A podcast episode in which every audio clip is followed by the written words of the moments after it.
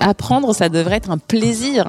Et Montessori, c'est ça, c'est vraiment euh, faire que l'enfant, il s'éclate. Et quand on s'éclate, notre cerveau, il fonctionne à plein régime. Et même pour nous, en tant qu'adultes, on en apprend tellement mieux quand on est dans des situations d'apprentissage plaisantes. Salut, c'est Kaina du Wagon. Bienvenue sur notre podcast dédié aux entrepreneurs. Dans ce nouvel épisode, nous sommes ravis de recevoir Amélia Matar, cofondatrice de Colori, la méthode pour apprendre à coder dans l'esprit Montessori. Fondée en 2017, Colori développe des programmes pour éveiller les jeunes enfants à une consommation éclairée des écrans. Cette méthode 100% déconnectée permet aux enfants de manipuler les concepts de l'informatique et de la culture numérique sans jamais être confrontés à un écran. Son ambition? Concilier inclusion et numérique. Colori, c'est près de 40 écoles avec lesquelles la start-up travaille, 12 communes partenaires, plus de 2000 enfants qui sont passés par les ateliers et près de 300 adultes formés. Tout de suite, retour sur le parcours de notre invitée Amélia Matar dans un nouvel épisode des Talks du Wagon. Excellente écoute à tous Alors, euh, qu'est-ce qu'on dirait de moi? Bah, Je pense qu'on dirait que je suis quelqu'un euh, de passionné. Euh, voilà, de toute façon, je pense que c'est difficile d'entreprendre sans être passionné par le sujet pour lequel on entreprend. Euh, je suis quelqu'un euh, qui se pose aussi plein de questions sur euh, comment mieux faire les choses, comment accroître le développement de coloris, comment mieux m'organiser parce que je suis aussi maman de deux jeunes enfants, comment vivre mes autres passions indépendamment de celles de coloris parce qu'il y a beaucoup d'autres sujets qui m'intéressent aussi. Voilà. bah, c'est une belle introduction. Est-ce que tu pourrais revenir pour nous euh, un peu sur ton parcours dans les grandes lignes? J'ai vu que tu avais un profil plutôt orienté euh, tech euh, et aujourd'hui tu entreprends dans quelque chose qui est beaucoup lié à la pédagogie. Est-ce que tu peux nous rappeler dans les grandes lignes ton parcours? Oui, alors j'ai pas un profil euh, si tech que ça. J'ai toujours travaillé dans la tech, mais pas euh, en, tant que dev ou voilà sur des métiers vraiment euh, tech. Mais mon appétence pour la tech et pour voilà tout ce qui est lié au numérique remonte à ma petite enfance. Alors ça fait un peu tarte à la crème de dire ça, mais c'est vrai.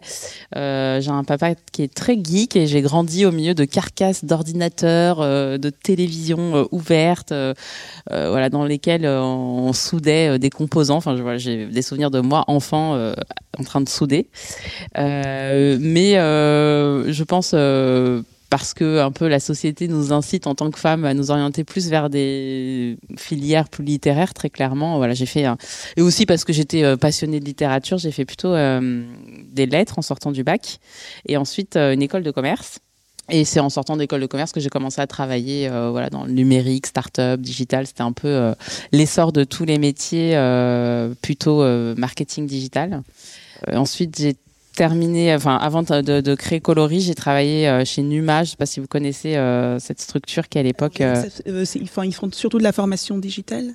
Oui, maintenant oui, mais à l'époque ils avaient une grosse activité d'accélération de start-up justement.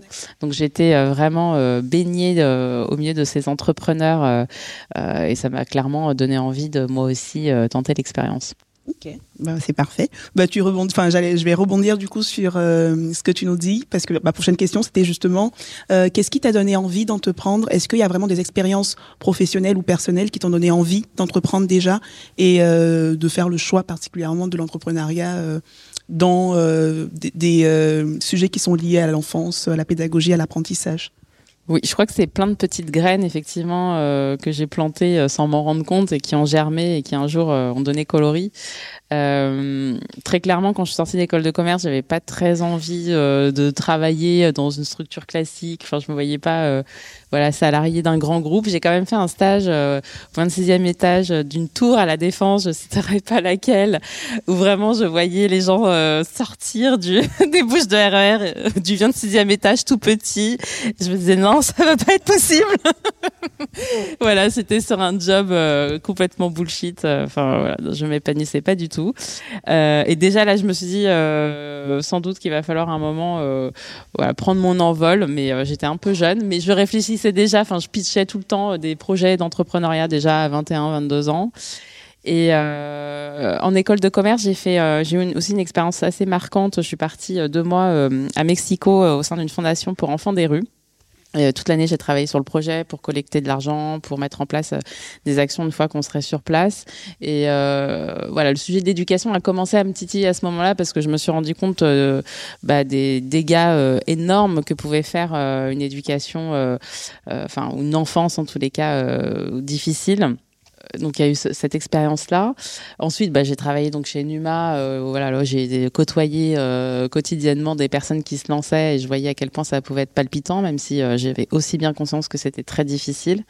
Et en devenant maman, clairement, le sujet de l'éducation est revenu dans ma vie très fortement, évidemment. Je me suis rendu compte que c'était un sujet magique. Enfin, voilà, que si on a envie d'avoir un impact sur le monde, euh, travailler sur le sujet de l'éducation, c'est euh, bah, travailler euh, sur ce que seront les adultes demain. et je me suis rendu compte que c'était tout, simplement passionnant. Et voilà, donc Coloris, c'est un peu à la croisée de cette appétence que j'ai toujours eue pour la tech, cette passion que j'ai commencé à avoir aussi pour l'éducation assez tôt. voilà, tout ça, ça aboutit à Coloris un jour. Bah, très intéressant. Alors moi, je me suis posé la question. Alors je pense que tout le monde se demande à quoi, enfin, à quoi ça, en quoi ça consiste pour un enfant mm. d'apprendre dès l'âge de 3 ans à coder? Déjà que pour les adultes, des fois, ça peut être un peu compliqué à implémenter. Ça correspond à quoi concrètement un enfant qui code à 3 ans? Alors déjà, euh, en préambule, euh, peut-être expliquer pourquoi, parce que euh, on peut se dire, ouais, ok, à quoi ça sert de, de, se mettre à trois ans à s'intéresser à ces sujets-là? Pour plusieurs raisons. Déjà, parce que bah, les enfants, des tout petits, sont comme nous, embarqués dans cette espèce de révolution folle qu'on est en train de vivre, qui voilà, bouleversent complètement nos sociétés. Ils sont eux aussi exposés euh, à l'outil numérique. Et euh, moi, ma conviction, c'est que de donner des, des, savoirs sur le sujet, ça permet à quiconque, et euh, notamment à ces enfants-là, de prendre du recul, de prendre de la hauteur, de comprendre comment fonctionnent bah, tous ces écrans dont ils sont eux aussi consommateurs et dont voilà, ils voient aussi les parents en consommation, peut-être un peu trop parfois. Je m'inclus dedans. donc la première chose, c'est ça. La deuxième chose, alors on peut se dire que c'est un peu euh, tiré par les cheveux, mais en fait, il y a plein d'études qui montrent que non, ça n'est pas tant que ça. Aujourd'hui, on a un vrai sujet euh, de diversité dans la tech, très clairement. Euh, or, en fait, il y a plein d'études qui montrent que euh, le déterminisme, et notamment le déterminisme de genre, se joue dès les premières années. Très, très tôt, en tant que femme, on va se mettre des freins, ou on va nous en mettre, mais enfin voilà, c'est un autre sujet. Et on va, enfin, ces filières-là ne sont pas du tout aujourd'hui diverses. Enfin, il y a très peu de femmes dans la tech, pour le dire très clairement. Et il y a beaucoup d'études qui montrent qu'introduire ces sujets dès le plus jeune âge, bah, nourrit des vocations euh, auprès de populations qui sont aujourd'hui sous-représentées, donc les femmes évidemment, mais aussi euh, les personnes issues euh, de milieux défavorisés. Et nous, avec Coloris, on a vraiment à cœur de s'adresser à tous les enfants et pas uniquement aux enfants des milieux favorisés. On travaille avec beaucoup, beaucoup de, de, villes qui accueillent des quartiers prioritaires, au sein de quartiers prioritaires. voilà. je vous raconterai si vous voulez plus tard le, business model. donc voilà, il y a ces raisons-là. Alors comment on fait concrètement? Alors on, voilà, ils sont pas en train de coder en Python, euh, pas du tout, parce qu'en plus on n'utilise pas d'écran. La première chose qu'on met entre euh, leurs mains, enfin et dans leurs oreilles, si je puis dire, c'est un conte qui m'enseigne un petit garçon, une petite fille qui vont vivre plein d'aventures et au gré de ces aventures, on va distiller des concepts informatiques comme l'algorithme, le système binaire, la logique booléenne, le fonctionnement de la machine, comment tout ça arrive à fonctionner avec quels composants, jusqu'à voilà parler même d'intelligence artificielle. Mais tout ça, c'est dans une fiction qui est adaptée aux jeunes enfants, voilà et qui leur permet de, découvrir une histoire en fait. Et euh, bah, la lecture de contes, ça fait partie des activités courantes euh, d'un petit enfant. Euh, et c'est très pratique aussi pour les maîtresses qui sont très très éloignées. Alors je dis les maîtresses parce que c'est 99% de la population, c'est des femmes. désolé messieurs, mais du coup pour les 1% restants, je vais les dire des maîtresses. c'est très pratique parce que souvent elles sont hyper frileuses à l'idée d'introduire l'informatique en classe, alors que ça fait partie du programme à partir de la grande section. Et du coup, d'avoir juste un compte à lire, bah pour elle, c'est très facile. Euh, donc voilà, il y a ce compte. Et à partir de ce compte, on va proposer à l'enfant tout un tas d'activités de manipulation des concepts euh, qui sont proposés dans le compte. Donc par exemple sur les algorithmes.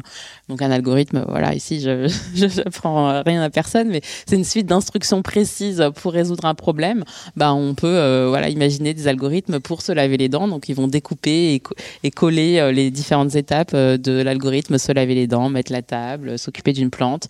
Ils vont pouvoir pouvoir coder, se coder entre eux avec des instructions directionnelles de mouvement et avec un système de foulard coloré qui correspond à des instructions. Et du coup, voilà, on va coder le camarade qui va devoir aller jusqu'à la porte en fonction du code écrit avec des petites cartes de couleurs par, par l'enfant. Ils vont pouvoir colorier en fonction d'instructions conditionnelles. Tu vas colorier le visage de la petite fille bah, en fonction de telle et telle condition. donc voilà, c'est par des activités qui sont très courantes dans la vie du petit enfant, le découpage, le collage, le coloriage, les activités de motricité, la lecture de comptes, bah, ils vont découvrir tous les concepts de l'informatique. On a aussi beaucoup d'activités, euh, je, voilà, je, termine là-dessus, de culture parce qu'en en fait, euh, on dit apprendre à coder pour euh, faire vite et parce qu'on avait besoin d'une baseline aussi, mais même s'ils apprennent voilà les, rudiments, mais c'est aussi beaucoup de culture numérique en fait et ça, en fait, il n'y a pas du tout besoin d'ordinateur pour découvrir un sujet quel qu'il soit. Bah, tu le disais tantôt justement euh, que le numérique aujourd'hui est un, un facteur d'inégalité, en tout cas la, la maîtrise ou non des outils numériques, et c'est une inégalité qui peut être d'autant plus creusée selon le milieu social dans lequel on, on évolue. Euh, Coloris, j'ai vu que vous étiez en partenariat avec des écoles, enfin des, des établissements primaires qui sont accrédités Montessori, c'est bien ce que j'ai compris. Euh, Qu'est-ce qu'aujourd'hui Coloris met en place justement pour toucher d'autres euh, types d'écoles? Parce que souvent ce sont des écoles privées, euh, donc d'autres types d'écoles et donc du coup d'autres populations. Oui, alors clairement, euh, ce sujet, il, il, était mis sur la table quasiment le jour 1 de Coloris, parce que c'était hors de question de, créer euh, un nouveau, euh, une nouvelle méthode destinée uniquement à des populations plus favorisées. Moi, j'ai, je suis née et j'ai grandi euh, à Bondy, en Seine-Saint-Denis. J'avais bien conscience que le numérique pouvait être un nouveau facteur d'inégalité. Et euh, ce que je dis souvent, c'est que Coloris, on a réussi à être tellement inclusif qu'on est aussi dans les quartiers riches, c'est vrai, mais on est en fait euh, d'abord dans les quartiers euh, défavorisés. Alors comment on fait Tout simplement, on travaille avec les villes. Euh, le temps de l'enfant, Aujourd'hui, se répartit entre le temps scolaire, qui donc appartient au ministère de l'Éducation nationale. Donc, on est aussi en discussion avec ce ministère, mais je ne vous cache pas que c'est pas ce qu'il y a de plus, comment dire, rapide comme déploiement. Euh, et il y a le temps périscolaire et euh, c'est un temps qui est vraiment fréquenté par un grand nombre d'enfants en France et ce temps périscolaire il est dépendant de la ville. Donc la ville a des budgets dédiés à ce temps à des salariés des animateurs euh, qui prennent en charge les enfants sur le temps périscolaire.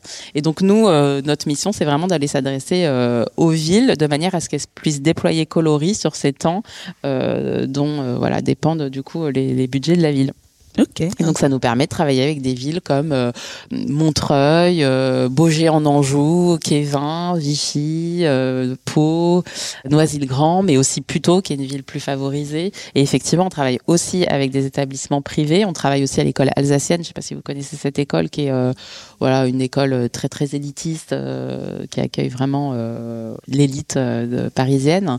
Mais on est aussi dans des, des, coins très reculés ou euh, favorisés. Quoi. Ok, bah c'est très intéressant et ça me fait poser, me poser souvent la question du business model de Coloris parce que, enfin, finalement, vous travaillez autant avec les écoles que avec les villes. Quel est le business model aujourd'hui de Coloris Comment est-ce que Coloris se rémunère sur toutes ces activités, euh, éventuellement des produits que vous proposez? Alors, euh, Coloris, co globalement, euh, commercialise euh, deux grandes catégories de produits. Soit on propose des ateliers euh, donc qui sont animés par notre équipe d'animation qui va se déplacer avec le matériel et qui va aller d'école en école de manière hebdomadaire bien souvent, proposer aux enfants les ateliers, soit on vend de la formation pour les équipes d'animation assorties du matériel. Donc du coup, l'équipe d'animation de la ville devient autonome et peut déployer euh, les ateliers coloris euh, dans la ville au rythme qu'il le souhaite, au moment où le souhaite, dans les écoles qui le souhaitent. Voilà. Donc c'est ces deux, deux gros modèles de financement. Euh, alors, petite question de curiosité. À quoi ressemblait la première année de Coloris euh, J'ai cru comprendre que vous aviez commencé seul. Euh, peut-être pas aussi entouré que vous l'êtes aujourd'hui, euh, et qu'ensuite euh, été rejoint par Perrine, euh, qui est votre associée. Oui. Euh, comment, enfin, comment ça s'est passé déjà d'avoir le déclic de chercher une associée, et comment c'est avant ça, comment s'est déroulée la première année de Coloris euh, alors clairement, euh, pareil, jour 1, on, je me suis posé la question de comment on fait un modèle inclusif euh, qui tient économiquement et euh, jour 2, où est mon associé Enfin, je voyais bien que c'était Enfin, moi, il y a des solo founders qui s'en sortent très bien et je suis hyper admirative. Moi, très clairement, dès le début, je voulais faire ça avec quelqu'un. Et donc, en fait, j'en parlais tout le temps. J'ai même déposé des petites annonces et des petites annonces sur le site des EcoStart pour les gens qui cherchent des associés, faut le savoir. Et j'ai écrit un article dans Uzbek Erika pour expliquer ma vision. Et euh, c'est cet article qu'a lu Perrine et euh, voilà qui a déclenché la rencontre. Et euh, très clairement, on s'est tout de suite, voilà, bien entendu, on s'est associé quelques temps plus tard. J'ai coutume de dire que Perrine est cofondatrice de Coloris parce que clairement, il y a eu un avant et un, un après. Et après, la première année, à quoi ça ressemblait bah, Moi, de ce que j'avais retenu de chez Numa, c'est qu'il faut vite tester en fait. voilà, comme on dit les start-upers, fail fast, test and learn et fail fast. Donc on a mis très vite. Alors je dis on parce que j'étais pas toute seule, toute seule. J'avais quand même mon mari euh, qui est euh, CTO euh, d'une grosse start-up, voilà, qui m'a aidé dès le début, qui a lui-même animé des ateliers. Donc voilà, on a, on a tout de suite lancé des premiers ateliers soutenus par Simplon notamment euh, pour voir si euh, déjà des gens s'intéressaient à ça, si les enfants allaient accueillir les activités euh, qu'on avait imaginées avec Entrain et voilà après de, mois en mois on a créé des nouvelles activités, proposé les ateliers à des structures, réfléchi au business model.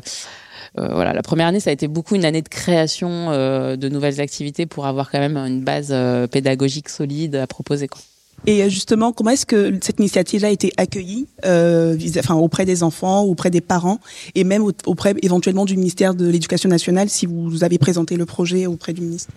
Euh, alors auprès des enfants, euh, parce que c'était les premiers à convaincre, très bien. Euh, voilà, beaucoup d'enthousiasme et euh, en plus un, un, enfant de 3, 4, 5, 6 ans est très mal poli, c'est-à-dire que si ce que vous faites est nul, il va pas prendre des pincettes pour vous dire excuse-moi mais non, il va dire ah c'est nul, j'en fous, je je veux pas faire ça et il va s'en aller. Donc on avait tout intérêt à vraiment construire des activités qui soient super pour que l'enfant bah, s'engage dans l'activité, aille jusqu'au bout, ait envie de revenir, ait envie d'aller de plus en plus loin dans les euh, dans les notions qu'on propose. Donc les enfants, ça c'était bon. Les parents, euh, très très bien aussi. Et euh, les premiers ateliers qu'on a fait, euh, voilà, on les a proposés aux, parents, enfin sur inscription aux parents, et euh, bah, on a vu que les parents s'en saisissaient euh, vite.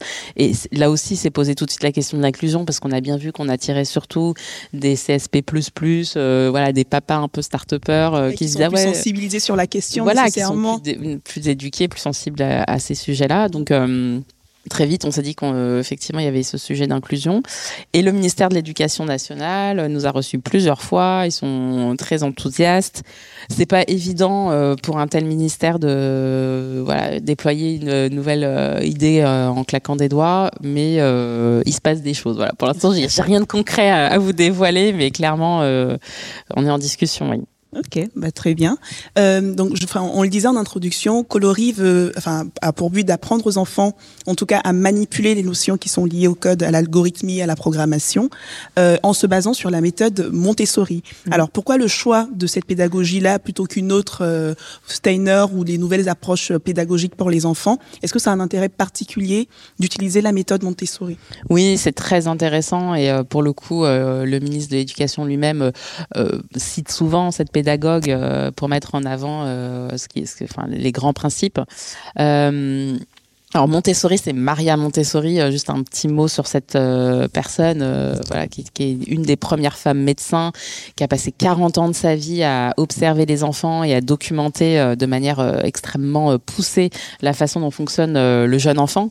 Et on se rend compte que ce qu'elle avait vu il y a 115 ans, la première école Montessori, c'était 115 ans, 1907, bah, est très juste et validé aujourd'hui par les neurosciences. Donc, ce qu'elle a observé du jeune enfant, c'est que d'abord, pour apprendre, on a besoin de se concentrer euh, c'était vraiment une obsession chez elle. Euh, elle a tout fait euh, pour que l'enfant puisse être concentré le plus longtemps possible. Et ce qu'on nous dit aujourd'hui avec l'étude IRM du cerveau de l'enfant, c'est que cette capacité de concentration est plus prédictive de la réussite de l'enfant que le QI. C'est-à-dire que voilà, il y a notamment un test qui a été fait en 1972 sur 550 enfants qu'on a testé sur la capacité à résister à la tentation de manger un, marshmallow. Donc on donnait, je sais pas si vous connaissez ce, test, on donnait à un enfant un marshmallow, on lui disait plus t'attends et plus t'as de chances d'en avoir un deuxième. Et ensuite on a mesuré leur capacité à attendre et on les a suivis ensuite pendant 30 ans. Et en fait on s'est rendu compte que les enfants qui étaient le plus capables de patienter pour un deuxième euh, chamallow, euh, guimauve, bah, 30 ans plus tard, étaient ceux qui réussissaient le mieux économiquement d'abord, mais aussi socialement, qui avaient une meilleure santé, qui avaient une vie plus épanouie. Et voilà, on sait aujourd'hui qu'en fait, c'est cette, capacité de concentration dont était, euh, qui obsédait Maria Montessori il y a 15 ans, et en fait, effectivement, euh, très prédictive de la réussite euh, scolaire, mais de la réussite tout court. Et voilà, la réussite au sens large, la réussite en tant qu'être humain, qui a des relations sociales épanouies, etc. Donc il y a ça, et donc nous, euh, voilà, on regarde très finement est-ce que effectivement les activités qu'on propose aux enfants concentrent l'enfant, euh, voilà, permettent d'aller, de rester longtemps euh, engagé dans l'activité.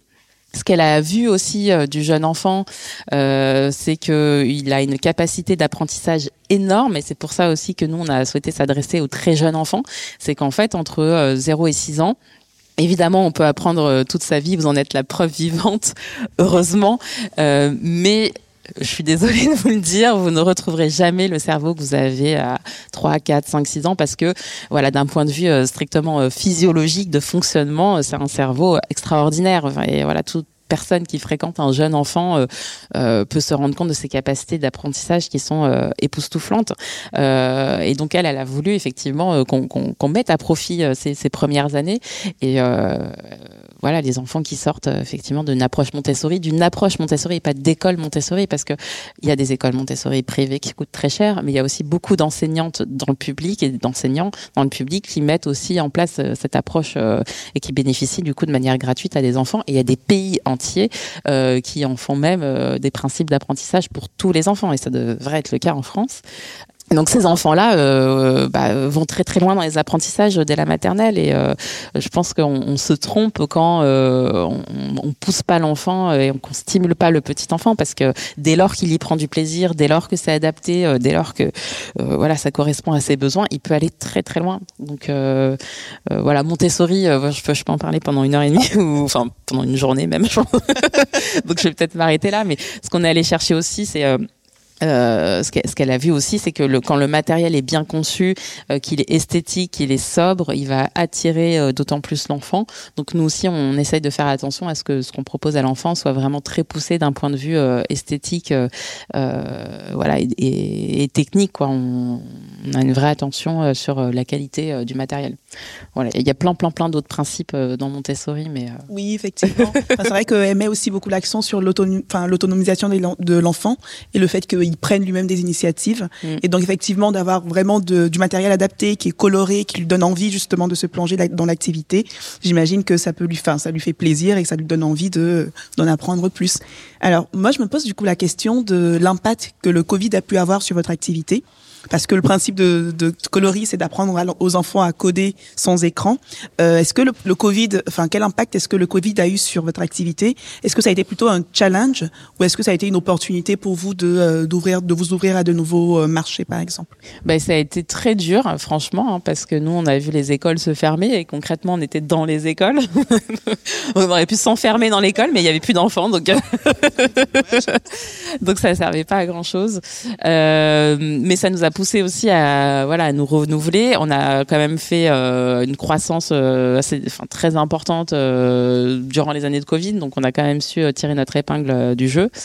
Ce qu'on a appris du Covid, c'est aussi que bah, les, enfin, l'usage du numérique s'est intensifié et pour les enfants et pour les parents, et que du coup, une approche qui permet quand même de prendre un peu de recul sans écran bah, est d'autant plus euh, pertinente dans un contexte de surutilisation de l'écran, même si euh, nous, on n'est pas du tout dans une diabolisation de l'écran. Il y a des choses très très bien qui peuvent se faire euh, dès tout petit euh, sur un écran, dès lors que c'est bien accompagné, bien encadré et dans un cadre très spécifique.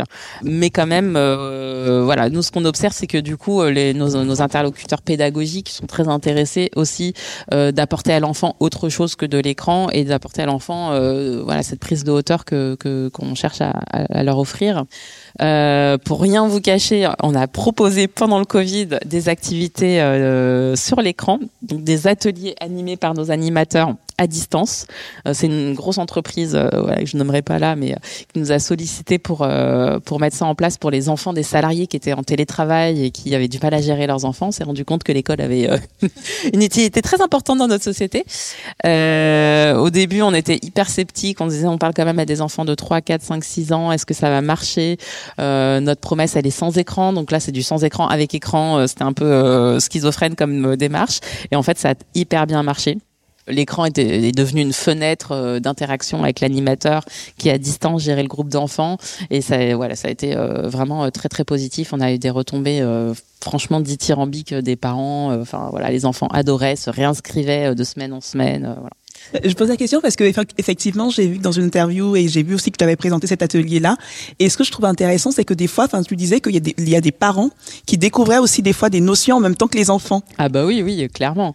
Bah, non, mais très clairement, euh, quand on fait des ateliers parents-enfants et quand on forme les adultes encadrants, donc les enseignants ou les animateurs de centres de loisirs, on les forme à animer des ateliers coloris, mais on les forme au rudiment euh, aussi du numérique. Enfin, ils, ils, découvrent plein de choses euh, en se formant pour les enfants et en animant eux-mêmes euh, des ateliers pour les enfants.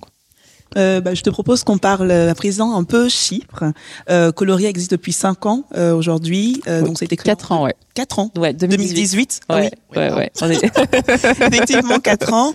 Euh, si on devait retenir des chiffres clés, enfin lesquels ça serait? Quel est votre chiffre d'affaires? Euh, Aujourd'hui, vous êtes présent sur toute la France ou euh, uniquement pour le moment en Île-de-France? Quels sont les Enfin, vous êtes combien aujourd'hui? Par exemple, vous avez, enfin, as commencé seul. Tu as été rejoint par Perrine ensuite. Mm-hmm. donc, quels sont les, les chiffres clés qui seraient intéressants à retenir? Euh, alors, je vous donnerai pas le chiffre d'affaires, euh, comme beaucoup de startups. euh, ce que ce qu'on peut vous dire, c'est qu'on travaille avec une cinquantaine de villes partout en France. Euh, on est, euh, on peut dire qu'on est six salariés. On a une sixième salariée qui arrive euh, en mars. Euh, on a une trentaine d'animateurs euh, qui sont tous des indépendants. D'ailleurs, euh, si un jour vous avez la fibre pour animer des ateliers, pourquoi pas On a des, des, profils très très variés. Qu'est-ce que je peux vous dire d'autre? On a, on estime qu'on a initié environ 6000 enfants euh, qu'on a formé 500 adultes. On a 50 activités d'initiation au numérique sans écran. En termes de couverture, vous êtes plutôt euh, Île-de-France, euh, nationale ou est-ce que... Ouais, très clairement, on est beaucoup en Île-de-France et on fait tout pour euh, essayer d'en sortir. On, on, arrive quand même à travailler voilà, avec des villes. On a enfin, J'en ai cité quelques-unes. Il y a aussi Douai. Euh, on, est en discussion avec des villes comme Nice, comme Toulouse, comme Rennes. Donc voilà, on, est, on, on fait des gros efforts pour euh, sortir de l'Île-de-France, mais euh, aussi par euh, praticité. c'est clair que l'Île-de-France a été le premier terrain de jeu. Ok. Bon, bah, moi, je te propose maintenant que tu nous partages ton expérience d'entrepreneuse. Euh, donc, on en sait un peu plus sur toi, on en sait un peu plus sur Colori. Euh, moi, je suis curieuse de savoir ce que tu as pensé après ces quatre ans-là de l'écosystème entrepreneurial français, en particulier dans la tech. Mm. Je suis curieuse d'avoir ton retour, en fait, passé ces quatre ans-là avec Colori. Déjà, euh, c'est, enfin, c'est quand même euh, un lot d'emmerdes incalculable, mais je jamais je ne, enfin, si ça se plante, je remonterai de boîte, je pense, parce que j'y ai pris vraiment goût. Enfin, c'est, voilà, des montagnes russes émotionnelles de dingue, mais euh, moi j'adore. Enfin, vraiment, je, trouve que c'est hyper stimulant. J'ai appris des choses que j'aurais jamais appris en tant que salarié, même si, voilà, on peut aussi s'éclater dans des emplois salariés, mais je me suis confrontée à des problématiques euh, aussi diverses que euh, la compta, le juridique, euh, les investisseurs, le financement, les marchés publics, enfin voilà, tout le, recrutement. Ça, permet d'aller vers une polyvalence que je trouve intellectuellement extrêmement stimulante. Enfin voilà, vraiment j'adore. Ce que j'observe de, l'écosystème entrepreneurial français, c'est qu'il y a vraiment, vraiment trop peu de femmes. Enfin et voilà, on a une grosse ambition pour Colori. On a vraiment envie. Euh, là, en ce moment, on est dans une période charnière où on est en train de mettre un gros coup d'accélérateur et on a envie d'en faire euh, quelque chose qui a un gros impact, et notamment euh, en termes d'enfants initiés.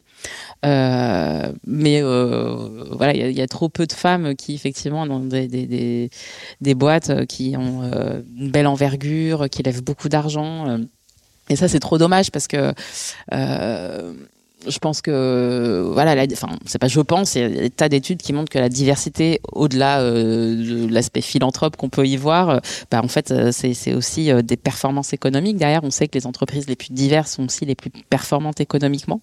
donc ça c'est vraiment un, vœu pieux, si je dois dire, que de, de voir plus de femmes entreprendre et surtout dans la tech. Hein, dans les head tech, il y a un peu plus de femmes parce qu'on parle d'éducation, donc c'est un sujet euh, voilà qui euh, et se sont beaucoup plus concernés qui mobilise plus les femmes mais euh, voilà Ok. Enfin, beaucoup d'entrepreneurs, enfin, disent que le, enfin, que le, chemin de l'entrepreneuriat est parsemé d'embûches. Mm. Et donc, il y en a beaucoup qui qui disent que les échecs font sont monnaie courante. Si tu devais vraiment en retenir, on va dire deux ou trois, quelles seraient les plus, enfin, les principales difficultés que tu as rencontrées? Enfin, j'imagine que quand on s'attaque à un mammouth comme l'éducation nationale et que quand on entreprend euh, dans un domaine qui est lié à la pédagogie, à l'éducation, il doit y en avoir. Quelles seraient pour toi les euh, deux ou trois principales euh, difficultés auxquelles tu as eu à faire, face? C'est difficile comme question. J'ai une anecdote qui me vient. voilà, au tout début de Coloris, j'ai concouru à un appel à projet pour financer des porteuses de projets dans la tech. Euh, donc je me suis dit bon bah c'est bon, c'est euh, je suis pile poil dedans. Et euh, j'étais arrivée surpréparée en comment dire habillée enfin voilà sapée comme une femme d'affaires ce qui n'était pas du tout enfin j'étais déguisée quoi. Et en fait avec une espèce de d'assurance voilà surjouée parce que j'avais vraiment envie de gagner. Et j'ai pas du tout été retenue. Et j'ai eu le droit à un débrief après. Enfin j'avoue que j'étais surprise parce que j'y allais vraiment avec voilà cette espèce d'état d'esprit de c'est bon je coche toutes les cases. ma presse, elle était nickel chrome. J'avais mis le tailleur, les talons, le rouge à lèvres. C'est bon, j'y allais pour gagner, quoi. Et bim, bah non, euh, j'étais pas prise. bon, ça m'est arrivé plein de fois. Hein. Je vous raconte cette anecdote, mais de pas être prise, euh, c'est voilà, c'est monnaie courante. Et, euh, et donc la personne qui me fait le débrief me dit, mais non, parce que nous, c'était un appel à projet pour des projets qui démarraient, donc c'était le cas de Coloris, hein, et t'es arrivé, enfin, on avait, l'impression que ton projet, euh, c'est bon, il était sur des rails et que t'avais pas besoin de nous, en fait. donc voilà. donc euh, parfois, cette euh, surassurance qu'on peut avoir, enfin voilà, faut savoir calibrer, en fait, son discours en fonction de, bah, de, de, l'appel à projet auquel on répond. Enfin, là, manifestement, c'était un peu too much de ma part. voilà, y a cet échec dont je me souviens. Après, Franchement, l'entrepreneuriat, c'est une porte qui s'ouvre pour combien qui se ferme, quoi. mais euh, bah, faut être un peu maso, sans doute. Mais voilà, euh, on, refait euh, des propales sans arrêt, on répond sans arrêt des appels à projets qu'on gagne pas. Et puis des fois, on en gagne un. Et puis on est super content. Et voilà. Bah justement, euh, bah, tu en as donné du coup un des conseils. Euh, Aujourd'hui, le wagon forme des personnes qui peut-être veulent entreprendre ou sortir de, la formation.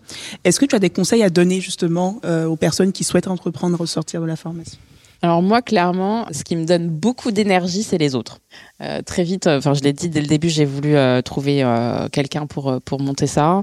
Et aujourd'hui, je rencontre énormément de personnes. Alors on peut penser que c'est une perte de temps, mais je crois que enfin le, la clé pour y arriver c'est vraiment euh, de, de, déployer quand même une énergie assez folle. Et moi c'était clairement euh, dans l'interaction avec les autres que je la trouve euh, dans les feedbacks euh, voilà dans les, les conseils donc je suis dans des réseaux je fais des rencontres je fais des déj je m'entoure de personnes voilà il y a un board de, pour coloris je pense que ça, même si euh, c'est pas un, euh, vous, avez pas la volonté de lever des fonds, ou vous voulez pas euh, forcément avoir un board d'investisseurs, d'avoir un board de conseillers ou de personnes euh, auxquelles vous pouvez faire appel, c'est hyper important. Euh, donc ouais, ça c'est un premier conseil. Deuxième conseil, je dirais, c'est euh, de pas hésiter à tout de suite. Euh, enfin, je sais pas si c'est des notions que vous abordez, mais de, de faire des, des, MVP, quoi, de tout de suite lancer des, des de tester très vite euh, pour vite vous rendre compte de si vous prenez la bonne direction ou non. Enfin, pour moi, euh, l'écueil le, le, plus important serait de voilà dans son coin construire tout un truc et puis de le lancer. Pendant et puis, un an. Voilà. et en fait, ah bah, oups, c'était pas ça. il faut tout recommencer. Donc voilà, de, de, de vite euh, apprendre de votre marché, de vos clients, euh, d'avoir du feedback. Euh, voilà, après, euh, je sais pas. C'était pas poser des questions, mais. c'est suffisant. En tout cas, merci beaucoup, Amélia. Merci je n'ai pas précisé en introduction, mais Coloris a reçu un prix qui est le Bold Future euh, Award, qui, est, décerné en fait à des à des startups qui sont prometteuses dans la tech. Et donc, euh, je l'ai pas précisé, mais félicitations pour ce prix-là. Merci. Et donc, euh, c'en est tout pour mes questions. On peut laisser place à celle du public. bonjour Média, juste mon nom est Philippe. Je voudrais savoir combien de temps ça t'a pris pour développer ton produit. Ça t'a pris six mois, un an, même avec tes interactions avec les gens? Parce que c'est tellement disruptif comme, comme, comme technologie, je pourrais dire. Hein. Alors, Coloris, euh, c'est 50 activités qu'on a conçues nous-mêmes. Il y a une activité qu'on utilise qui est pas coloris euh, et c'est celle-ci avec celle-ci qu'on a commencé qui est un petit robot euh, d'initiation au numérique. Et après combien de temps ça m'a pris pour avoir une première voilà une première approche pédagogique un peu solide je dirais un an. Un an? Ouais ah, Mais tu as eu beaucoup de, tests avec les, utilisateurs eux-mêmes, j'ai compris aussi. Oui, mais euh, là, on, est sans arrêt en test. On teste euh, là nos activités. Euh, on, produit tout le temps de nouvelles activités qu'on teste et qu'on améliore qu'on retire.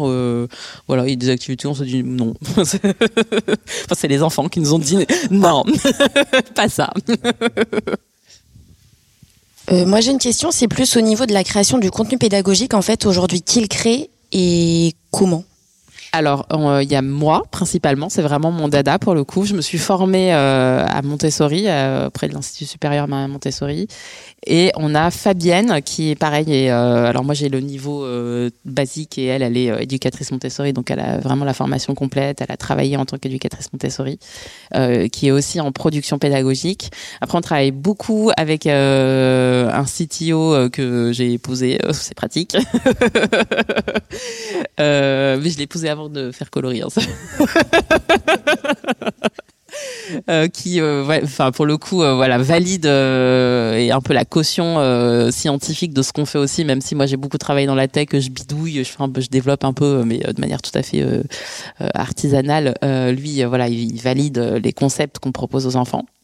Euh, on travaille beaucoup aussi avec une personne qui s'appelle Aurélie Jean, je sais pas si vous la connaissez, euh, qui est une scientifique numéricienne, c'est comme ça qu'elle se définit, qui est docteur en, en sciences de l'informatique, donc euh, qui est genre développeuse plus plus plus, qui a un PhD là-dedans, qui a été chercheuse au MIT sur ces sujets pendant cinq ans et qui pareil apporte une caution sur ce qu'on propose aux enfants. Voilà, puis on est tout le temps en effervescence aussi, en recherche de nouvelles idées. Euh, on travaille aussi avec une euh, développeuse qui s'appelle Linda Lucas. Si vous la connaissez pas, je vous invite à regarder son TED.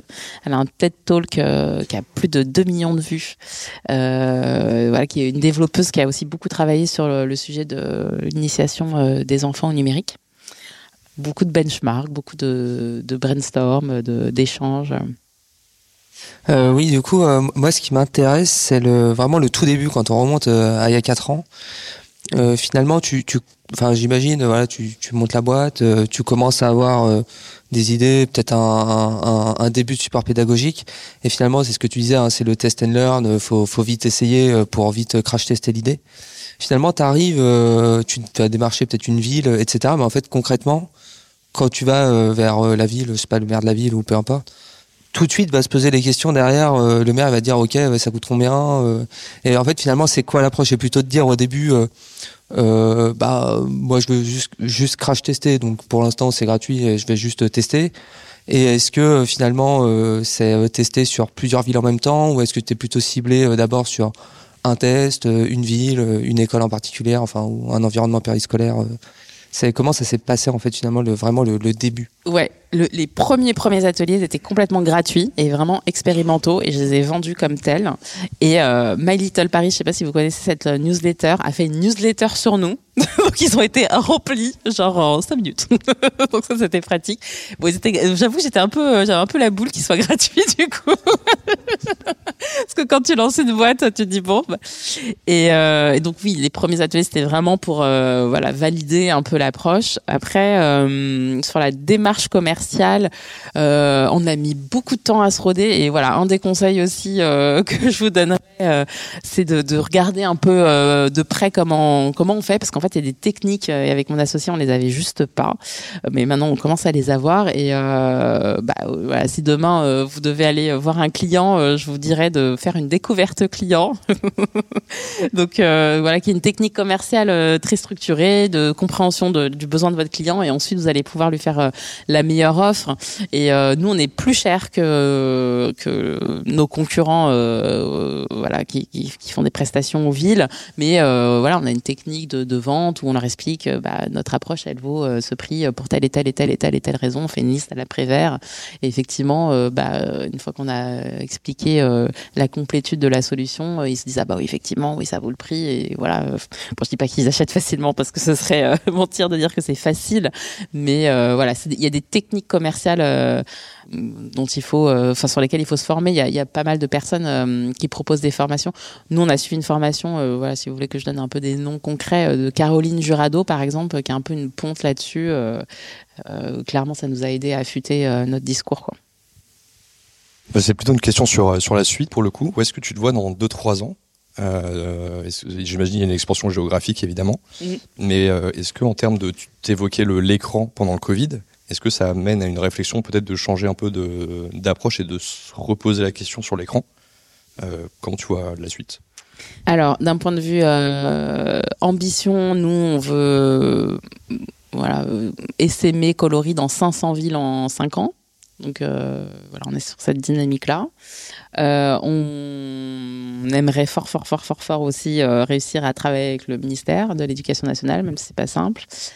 Euh, et après, attends, ton autre question, pardon, c'était? Sur le se réouvrir à la Ah oui, question de l'écran potentiellement. Alors, encore une fois, on n'est pas du tout dans une diabolisation de l'écran. Il y a vraiment des choses très intéressantes qui sont proposées aux enfants sur les écrans. Mais euh, je crois que nous, notre promesse, euh, elle est quand même très forte et euh, on souhaite euh, s'en tenir à, à cette promesse parce que il y a aussi besoin de ces moments sans écran, ces bulles de, de, de compréhension. Et l'écran est en train de vraiment coloniser nos vies et celles de nos enfants. Et voilà, je pense que c'est important de, de préserver ces moments-là aussi. quoi. Euh, ma question a deux volets. La première, c'est j'aimerais savoir à quel point vous êtes sur un marché d'évangélisation. En d'autres termes, à quel point euh, il faut convaincre euh, tous vos prospects, euh, le ministère, euh, le, les écoles, dans l'adoption de, de cette nouvelle approche-là. Au-delà même de l'approche, dans le fait que, ben, à trois ans, on a besoin d'apprendre du code. Ça, c'est le premier. euh, Ouais. le, le- la pre- le premier volet. Et le deuxième volet, c'est en quoi est-ce que vous vous différenciez de vos concurrents? J'imagine que même si c'est encore un marché d'évangélisation, il y a des concurrents, il y a des gens qui, euh, qui proposent des solutions. Mais concrètement, qu'est-ce qui fait la différence entre Coloris et les autres euh, entreprises qui, euh, qui proposent des services de ce genre? Alors oui, clairement, on est euh, sur euh, une séquence d'évangélisation forte. Euh, moi, je suis sans arrêt en train de d'écrire des articles, de faire des chroniques, de prendre la parole pour réexpliquer pourquoi, comment, quelle est l'importance de ce qu'on fait. Mais malgré tout, quand on rencontre des responsables pédagogiques des villes, on sent bien qu'il y a une attente et on répond à une espèce d'injonction paradoxale parce que à la fois ils ont conscience que le numérique est partout et que les jeunes générations doivent être formées à ces sujets. Ce sont des sujets qui sont au programme euh, scolaire de plein de pays, dont la France et parfois même euh, plus tôt qu'en France au niveau de, l'âge. Euh, et en même temps, euh, bah, le numérique a aussi euh, des conséquences qui peuvent être très néfastes quand il est mal utilisé. Enfin, il y a voilà, il y a, vraiment des une panique morale chez les intellectuels aujourd'hui en France autour du numérique. Et donc Coloris arrive à résoudre un peu cette injonction paradoxale du faut former au numérique, mais les écrans c'est pas bien. Bah voilà, nous on forme au numérique sans écran. Et après euh, sur euh, notre positionnement par rapport aux concurrents, je pense que euh, Aujourd'hui, il n'y a pas de concurrent sur les très très petits enfants, enfin les 3-6 ans, parce que c'est une prise en charge qui est très particulière et, euh, et faut vraiment se creuser la tête pour trouver des activités qui sont adaptées à cette tranche d'âge si jeune. Donc nos concurrents, ils sont un peu plus tard. Et oui, voilà. La concurrence aujourd'hui, elle est. Enfin, nos concurrents, quand on va s'adresser à une mairie qui concrètement va nous déployer euh, sur un centre de loisirs, ça va être le magicien qui propose euh, des, des spectacles de magie. Et c'est très bien. il faut que les enfants aient aussi ça. Euh, mais du coup, voilà, on n'est on n'est pas du tout sur le même registre, donc notre discours est très intelligible, quoi. Du coup, vous, en réalité, vous vendez une, auprès de, des, villes ou bien des écoles, vous vous présentez un peu comme des solutions de divertissement. Oui et non parce que euh, on en a assez peu conscience, mais au sein des villes euh, qui ont un certain nombre d'habitants, hein, nous on s'adresse à des villes qui ont plus de 10 000 habitants, euh, il y a une équipe municipale dédiée à la politique éducative de la ville qui va bien au-delà en fait du simple divertissement et qui bien souvent d'ailleurs s'adresse aux professeurs, même s'ils dépendent du ministère de l'Éducation nationale, ils ont quand même des interactions et nous on voit qu'il y a une vraie porosité entre ce temps de centre de loisirs et ce temps de l'école parce qu'en fait ça a lieu sur le même lieu. Donc euh, concrètement, l'enseignant, il part, euh, il sort de sa journée de travail, il dit tiens, c'est quoi ce truc? Mais c'est hyper intéressant. Euh, ou alors la ville va former les ADSEM. Donc les ADSEM, c'est les personnes qui assistent l'enseignant en maternelle. donc c'est des personnels qui dépendent du budget de la ville, mais qui sont dans la classe avec les enseignants, qui dépendent du ministère de l'Éducation nationale. Donc on voit bien qu'il y a plein de croisements. Donc oui, on est sur du temps de centre de loisirs et donc il y a loisirs. Mais nous, ce qu'on propose, c'est tout à fait ludique et ça s'inscrit aussi très bien dans ce temps-là. Et d'ailleurs, il faudrait que l'école soit un loisir, en fait, pour nos enfants. Puisse l'école devenir plaisante pour nos enfants. Euh, moi, j'en ai deux. Je vais essayer de m'en rappeler. La première, c'est par rapport au, euh, enfin justement, tu en parlais du fait que finalement tout ce qui est politique de la ville et politique éducative sont assez entremêlés au quotidien. Est-ce qu'il y a une différence au niveau du ressenti des enfants par rapport à l'apprentissage Montessori et à l'apprentissage un peu classique et qui a finalement très peu évolué euh, depuis enfin depuis des années. Et la deuxième, c'était euh, du coup aujourd'hui Coloris c'est destiné à des enfants entre guillemets, enfin très jeunes, encore jusqu'à 6 ans. Est-ce que euh, tu as déjà pensé peut-être à une next step qui serait justement d'aller apprendre du code à des enfants jusqu'à peut-être 10-12 ans, à un âge où en fait les cerveaux sont encore entre guillemets assez frais pour apprendre de nouvelles langues et, euh, et voilà. Deux très bonnes questions. Euh, la première, euh, alors Montessori, euh, faut faire attention parce que euh, l'application euh, peut être complètement dévoyée et, et voilà, ne pas respecter les grands principes et du coup on se retrouve avec des trucs qui se revendiquent de Montessori qui le sont pas vraiment. Et dans ce cas-là, les enfants n'en tirent évidemment pas profit. Mais quand c'est bien fait et au-delà de Montessori, enfin c'est aussi des grands principes de, de loi de développement de l'enfant. Euh, euh, bah l'enfant, enfin, c'est spectaculaire en fait, euh, l'appétence qu'il peut avoir du coup pour l'école. Enfin, il y a des enfants dans des écoles euh, pas Montessori, des écoles qui adoptent Montessori, qui peuvent être aussi encore une fois des établissements publics. Il y a des enfants qui euh, pleurent parce que c'est les vacances, quoi. Ils disent mais non, mais moi je... et c'est ça qu'on veut. En fait, euh, apprendre, ça devrait être un plaisir. Et voilà, Montessori, c'est in fine, c'est ça, c'est vraiment euh, faire que l'enfant il s'éclate. Et quand on s'éclate, notre cerveau il fonctionne à plein régime et il apprend. Enfin, c'est la meilleure façon d'apprendre. Et même pour nous, en tant qu'adultes, on en apprend tellement mieux quand on est dans des situations d'apprentissage plaisantes. Donc voilà, sa première question. Oui, les les enfants Montessori, ils adorent, clairement. Euh, et deuxième question, sur les, plus enfants euh, plus âgés. Alors, je dis 6 euh, ans, mais en fait, en réalité, on va jusqu'à 8 ans euh, parce qu'il y a plein d'activités qui sont adaptées pour les 6-8 ans aussi. Euh, et pour les plus grands, nous, ce qu'on préconise, c'est qu'ensuite, ils apprennent à coder sur un écran parce qu'en fait, il y a plein de choses à partir de 7-8 ans, et notamment Scratch, qui sont absolument géniales pour que l'enfant programme. voilà, Scratch, qui est un logiciel qui a été développé au MIT, qui est utilisé par des millions d'enfants et qui d'ailleurs au programme hein, scolaire, qui permet à l'enfant de créer des petits programmes très simples. voilà donc euh, nous, on préconise qu'ensuite, effectivement, ils poursuivent euh, avec du vrai code et puis voilà, on ne sait pas ce qu'ils deviendront. Euh, moi, j'ai une question extrêmement naïve parce que je ne code pas. est-ce que vous êtes posé la question et est-ce qu'on vous pose la question, puisque c'est des enfants de 3 à 6 ans, est-ce que dans 15 ans, 20 ans, les, les, les jeunes, ils auront envie et ils, seront, enfin, ils auront besoin de coder? Alors en fait, l'idée c'est pas de les former à la programmation euh, et à la culture numérique. On les forme aussi à la culture numérique, j'insiste, pour qu'ils deviennent des, pro, des, des, développeurs demain. Même si euh, on souhaite aussi planter des petites graines euh, et notamment euh, au sein de populations qui sont sous-représentées dans ces métiers. Mais l'idée c'est plus euh, de leur donner des clés de lecture et de leur permettre de prendre de la hauteur et de la compréhension de voilà tous ces écrans et tous ces outils numériques qui les entourent. Donc euh, oui, en fait, on devrait tous, vous devriez vous y mettre. on devrait tous s'y mettre un peu pour euh, bah, comprendre comment nous arrivent toutes ces informations, euh, comment euh, euh voilà ces décisions juridiques qui sont prises avec des algorithmes sont prises, comment le diagnostic médical qui nous est proposé par un algorithme bah, est possible. Enfin, je pense que c'est une culture dont on a besoin aujourd'hui parce que notre monde est éminemment algorithmisé. Dernière question. Il y a quelques temps, quelques années, j'ai vu une, vidéo sur, sur YouTube de TED d'un pédagogue qui s'appelle Monsieur Robinson qui disait que l'école tue la créativité. Oui, je, la vois, je vois très bien ça ce m'a TED. beaucoup Ouais. traumatisé personnellement parce que j'ai commencé à évaluer. Mon Dieu, c'est vrai. J'ai rien, j'ai développé aucune créativité quand j'étais à l'école. Mais donc, est-ce que si l'école, est-ce que l'école a changé sur ce plan-là? Parce que si tu donnes des, des formations créatives, puis par la suite ils n'ont plus rien de créatif, c'est un peu tuant quand même, toi. Les formations créatives. Je très ta, ta formation que tu fais avec Color, Oui. Color, est une formation assez créative? Il, il résout des problèmes. Mais par la suite, si l'école ne, ne poursuit pas cet effort Ah. de créativité, moi je suis plus à l'école primaire, tu vois. Donc, Vaste sujet. hein.